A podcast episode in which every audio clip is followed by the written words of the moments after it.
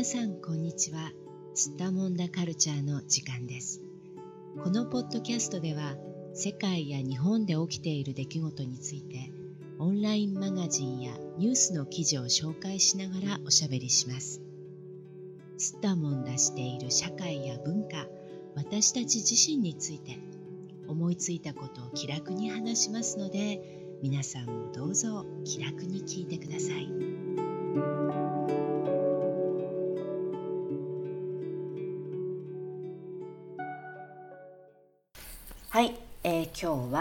体と心を作る。アーユルベーダの食事法とは自分に合った食事法を見つけて毎日のご飯だけで健康を目指すというウォーマンズヘルスのね記事を参考にしながらおしゃべりしていきたいと思います。それでは今日も小雪さんどうぞよろしくお願いします。はいお願いします。アーユルベーダっていうとなんかこう、はい、ちょっとマッサージのイメージの方が強いんですかね。どうですか、はい、小雪さんはあのどんなイメージがありましたか？この言葉に。食事法っていうものをイメージはしてしたことがありません。うん、はい、なんかでも聞いたことありましたか？これ。うん。アーユルベーダっていう言葉は聞いたことありますけども、うん、確かにマッサージ、うん、オイルをなんか額に垂らしてマッサージとか、うんうん、そういうものなのかなと思っていたので、うん、はい、食べ物に関係している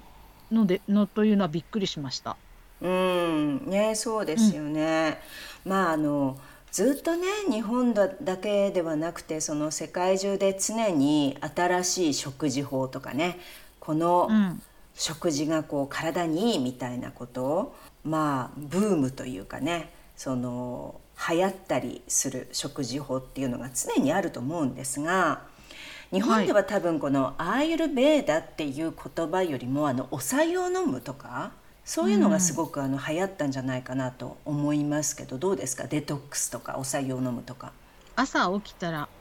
お茶湯を飲みましょうは結構流行りましたね。ね前にもね、うん、なんかあの他のまあ以前他の回の時にねそういう話題出てたことあったと思うんですけれどもまあ多分そのアイルベーダっていうその考え方として浸透してたわけじゃないでしょうけれど実はなんかその、まあ、これもね医学的な、まあ、インドで古くから、うん、あの活用されているね、まあ、民間療法というか、まあ、実際にインドではあの東洋医学と同じようにねやっぱりそのお医者さんとしてね実際にこう漢方みたいなもんですよね私たちにしてみたらね、うん、あの処方してもらってじゃあこういうものをお薬みたいな感じで取った方がいいですよとかそういうこと言われてるみたいなんですがただあのやっぱりインドのねもともとがインドのものだから他の国の人にとってはね100%取り入れるにはちょこちょっとこう抵抗があるようなあの馴染みがないような香辛料とかね、うん、たくさんこう使うっていう印象があったからふーんっていう感じでこうあんまり詳しく見たことがない人も多いんじゃないかと思うんですがただあの日本だけじゃなくデトックスっていう考え方はね世界中でこうちょっと流行りましたよね。はいでこの多分ねデトックスっていう考え方がそもそもあのアーユルベーダっていう食事法の、まあ、一番こう基本になる考え方みたいなんですよね。うんうん、であの、まあ、この記事、まあ、ちょっとまとまった記事でどんなことを重点的にこう考える食事法かってことが書いてあるんですが消化をすることが何よりも大切っていう考え方で、うん、もうとにかくその消化させなくちゃダメなんだっていうね考え方なんですよ。あのそういうところでは結構その腸活の考え方なんかと近いんじゃないですか。あんまり消化しないような食べ方はしちゃ、まあ、しない方がいいとかあとこう食べ物がいつまでも腸の中に残るような食べ方はねしない方がいいとかそういうところはすごく似てますよね。うん、そうですね。あの記事にもありますけれどもあの日本でも古くから言われる腹八分目、うんうん。はい、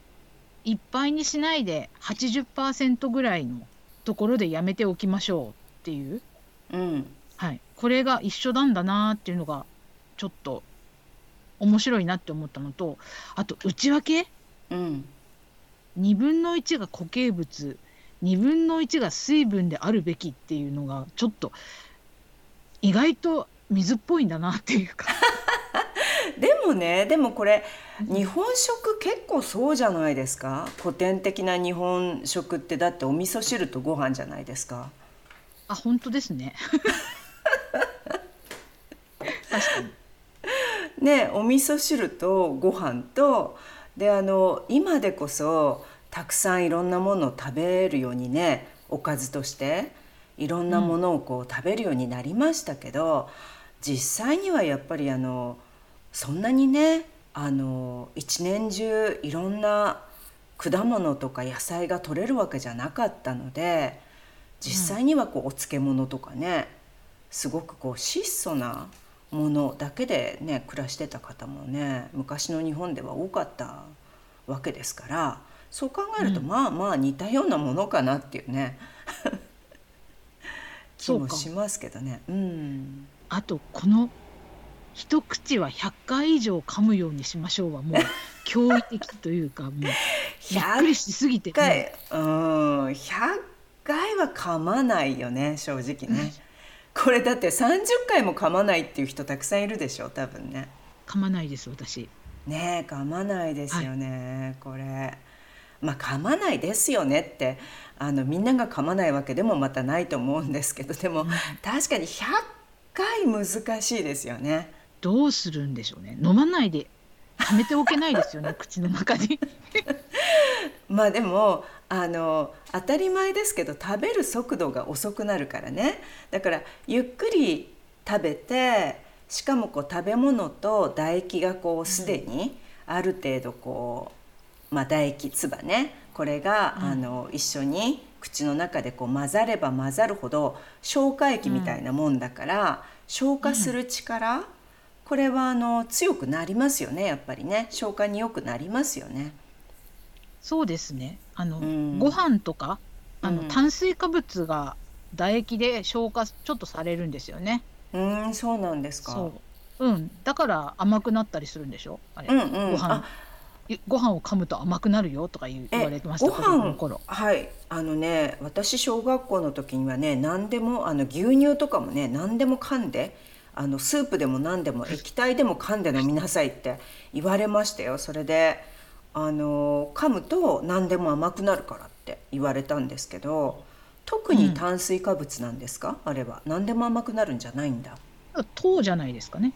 糖になるんじゃないですか。ああなるほどなるほど、うん、そうなんだ。じゃあ胃の中だけじゃなくて、うん、もう口の中に入れた時にもうあの、成分が分解され始めるってことなんだね。うん、なるほどね。まあでもこれねうん、うん、体にいいでしょうねやっぱり。単純に考えてね。普通に考えて多分体にいいですよね。うん、うん。そう。あとこれ面白いなって思ったのはあのアーユルベータの考え方っていうのは体質、うん、なんかその体質をなんか3つぐらいにね分類してるんですよね。この、まあ、聞いたことがないね、はい、名前だけどバータとかピッタとかカパとかって体質をこう、うん、一応分けてでもあのこの体質の人はこれしか食べちゃいけないっていうわけじゃなくてどうもあのちょっと読んでみたところによるとあのこの体質の人のまあ傾向ですよね。こうなりやすい。例えばこのバータの人だったら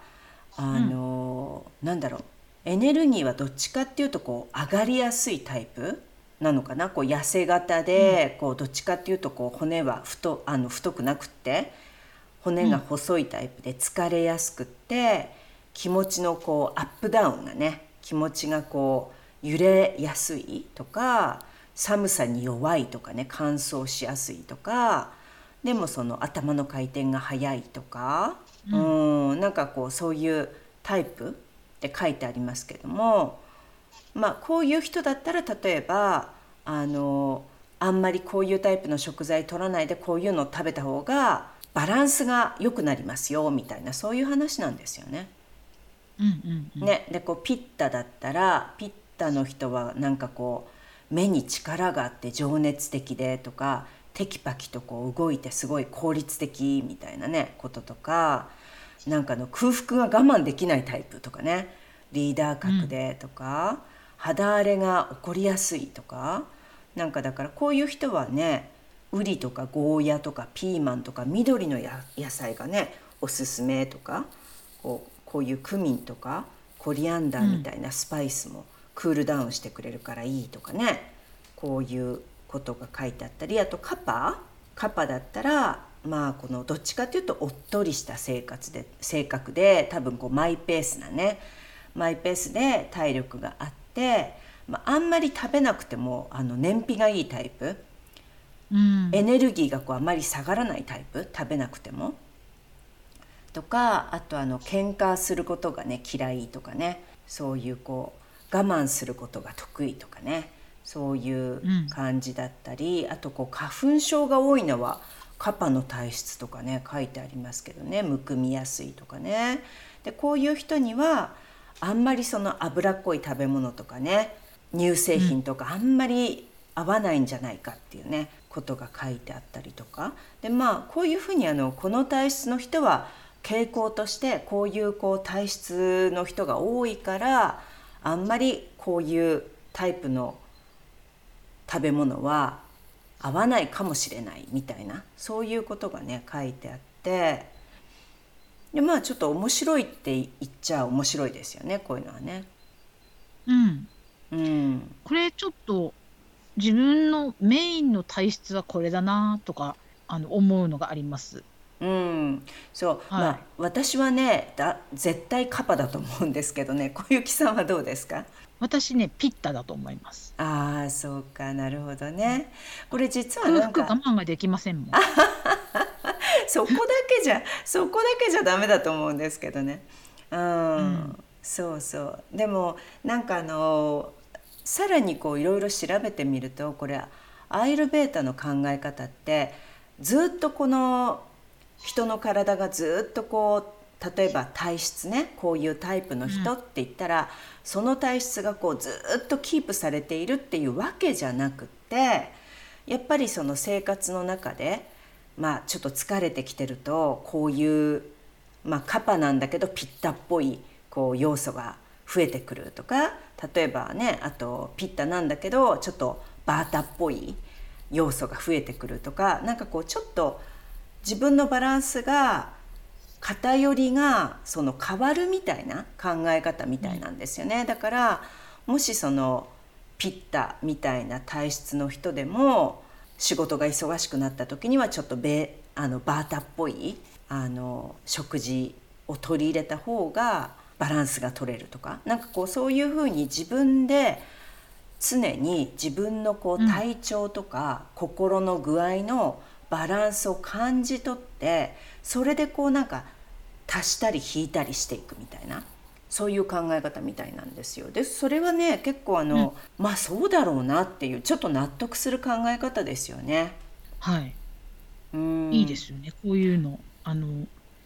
決めつけない感じ？ねそうですよね。だから、ほらあのよくある健康法でね何々ダイエットとか何々健康法みたいなこう一つやり方が決まっていてこれが固定されてしまってフィックスされちゃっててでもう絶対これじゃなきゃいけないみたいに言われると、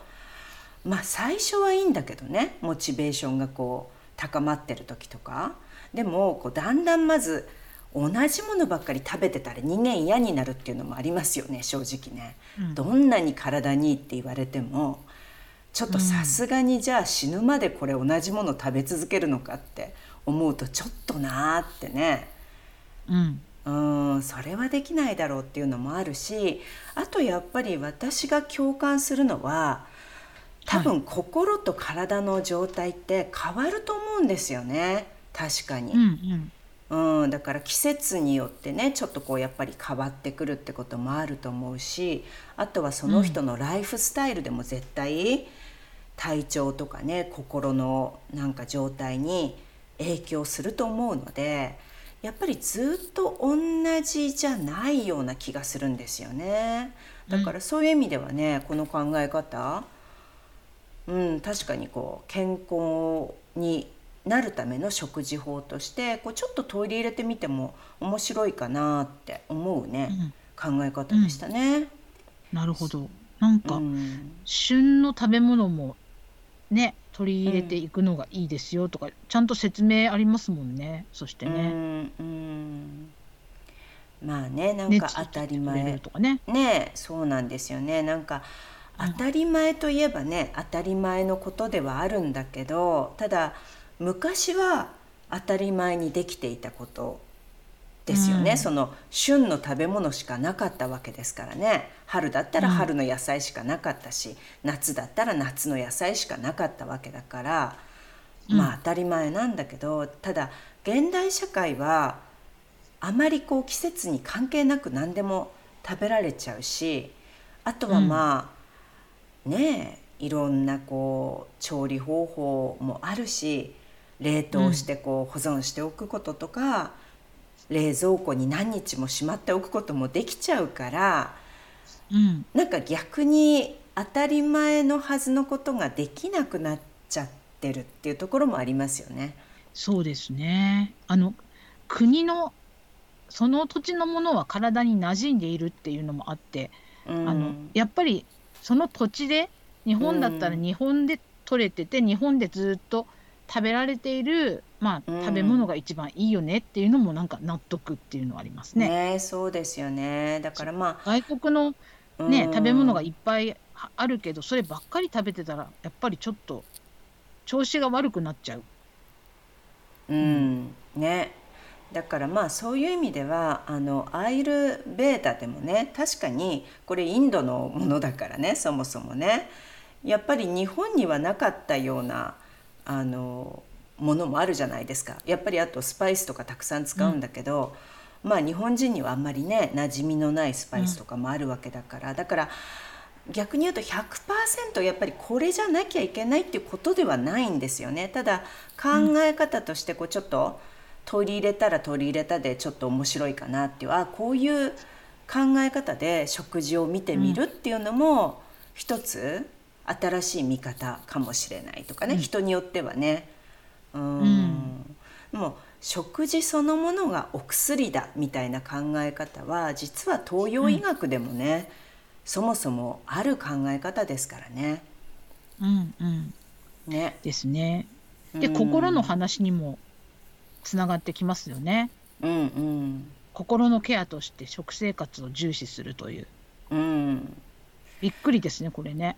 うん。でもね確かにねあるんじゃないかなと思うんですよね。だってあの、うん、なんとなく心がざわつく時とか落ち着かない時とか、うん、やっぱりなんか甘いもの食べたくなったりするじゃないですか結構。まあそういう人多いじゃないですか。ねねだからなんかあの、うん、ざわざわするような時ってここではねあのちょっと重たい食べ物っていう言い方をするけどこう風みたいな性質が増えてきちゃった時には、うん、こう知知の要素こうもっとこう重い、うん、こう心を鎮めて落ち着けるような要素のものを食べるとか根菜類だったりとかあの甘みのある野菜甘みのちょっと強い野菜を食べるとかね。で、まあ、確かにそういうことってあるだろうなって思うんですよね。うん。逆になんかほら体が重い時とかだと体が重い時にこう甘いものばっかり食べるとなおさら重くなりそうじゃないですかやっぱり。だから、うんうん、そういう時はこうちょっとスパイスとかあとこうちょっと爽やかになるようなものね、うん、なんかこうまあ例えば薬味日本でいうとね薬味みたいなものをこうたくさん取り入れたりとかね、ちょっとこう辛いものこういうカレーのスパイスみたいなものを取り入れたりっていうのは確かになって思いますよね。これちょっとシャキッとする気持ちとか体がね、うん、エネルギーがこうちょっと出てきやすくなるみたいなそういうとこありますよね、うん、夏バテの時とかもね、うん、そうですよね。考えてみればね。確かにそうですよね。うん、ほうつながりがあるんですねやっぱりね。うんあるでしょうねやっぱりね。うん、ただあとね面白いなって思ったのはこうあんまり良くないよねって言われてるあの食べ合わせっていうのもまたあるんですね組み合わせ。うんこれ美味しいよなって思うんだけどでもまあ、うん、あんまり消化には良くないみたいなね組み合わせとかもあったりして、うん、ヨーグルトとフルーツとかね。もうこれいつもやってますもんね。ねそうですよね。だから、これも絶対やっちゃダメっていうことでもねないんだと思うけどただやっぱり、すごく消化がいいかっていうとすごく消化がいいわけではないから消化が弱っている人とかもともと消化が遅いタイプの人はまああんまり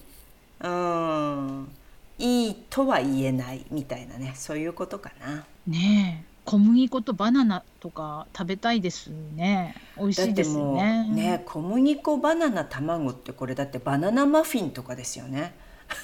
そう。ねバナナのパンケーキとかね。そう。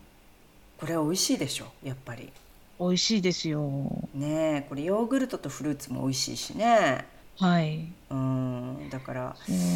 も消化に悪いからっていうことですよね、これ。そうそうそう。ね、うん、うん、あんまりこう消化には良くないっていうことでただなんかその、消化力がね強いタイプの体質の人と消化力がこう弱い体質の人っていうのがそもそもいるのでそこもだからほらやっぱり人によるんですよね。あとこうタイミング。自分がこう今ちょっと疲れてて消化力が落ちてるなって思ったらやめた方がいいとかね。そういうことですよね、多分ね。うん、うん。そっか。っていうことはやっぱりこう体に敏感になってくださいっていう感じかもしれないですね。うん、体の声を聞けっていうね。そう。うん、そう自分の体をよくこう調べてというか実感しながらああ今は何が必要とかそういうのを判断していってくださいねっていうことなんでしょうね。うん、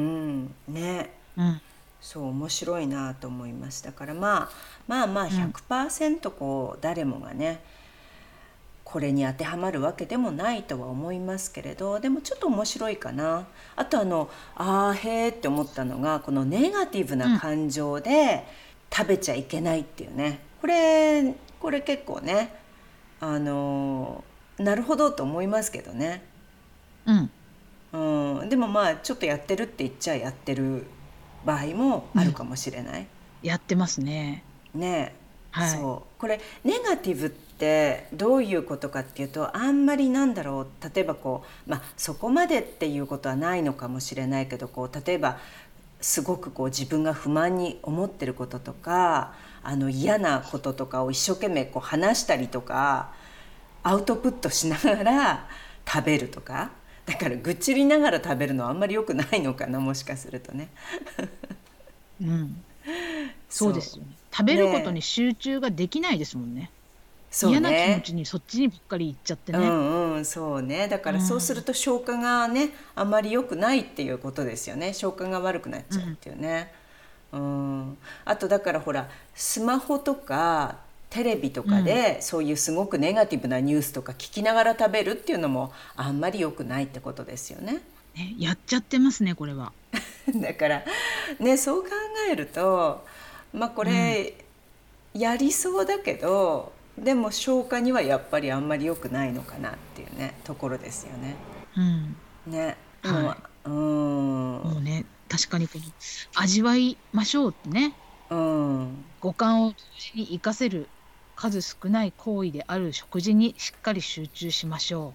う、うん、それが瞑想ですよみたいなことも書いてありますね。うん。うん、ね。本当に。まあ、だからあの、うん、マインドフルネスのねあの、うん、食事版みたいなのがあるじゃないですか。だからあれとまあ考え方としては同じですよね、はい、実は仏教でもね同じことを言っていて、うん、やっぱりあの食べる時には食べることだけに集中してあんまりこう他にねいろんなものを情報をこう見ながら食べたりしない方がいいってね言われるけどまあでもね難しいですよね。ついこうねなんか喋ったり見たり食べた、食べてる時にねこうしたくなりますからね。うん、前もこれ言ってたんですよね。集中して食べてみたいと思いますみたいな。前に。あのマインドフルネスの話した時も言ってたな、うん、そういえばっって今ちょっと反省しております。うん、でも確かにね満足感絶対上がるとは思うんですよこれ。うん、うん、ね。上がりますよやっぱり。よく味わって食べればあの、うん、早く食べることもできなくなるし満足感も上がるし、消化にもいいんだからこれはね、やった方がいいですね。はい。今度こそ。今度こそ。私もだけどね。今度こそ、うん、ねこれ。多分ね焦っちゃうと一番良くないんですよね食べる時はね。はい、うん。ねこう焦らないでこうゆったりした気持ちでああ食べられて嬉しいな、はい、幸せだなってこう思いながら、よく味わって食べる。ね。はい。やってみたいと思います、私も。やりましょうこれを。よしじゃあ。もう何よりも何よりもじゃあちょっとこれしばらくあの経過聞きますからね小雪さん。今度話す時に「どうですか？うまくいってますか?」って聞きますからね。ちゃんと味わって食べてますか、はい、確認しますからね。はい。やってみますね。はい、はい、はい、私も頑張ります。じゃあ、まあ、今日はねこういうあのアーユルベータの考え方から、まあ、味わって食べようねっていうねところで締めくくりましたけれども食事の話でした。じゃあ今日もどうもありがとうございました。はい。ありがとうございました。世界のどこかで聞いてくださった皆さんありがとうございました。それではまた。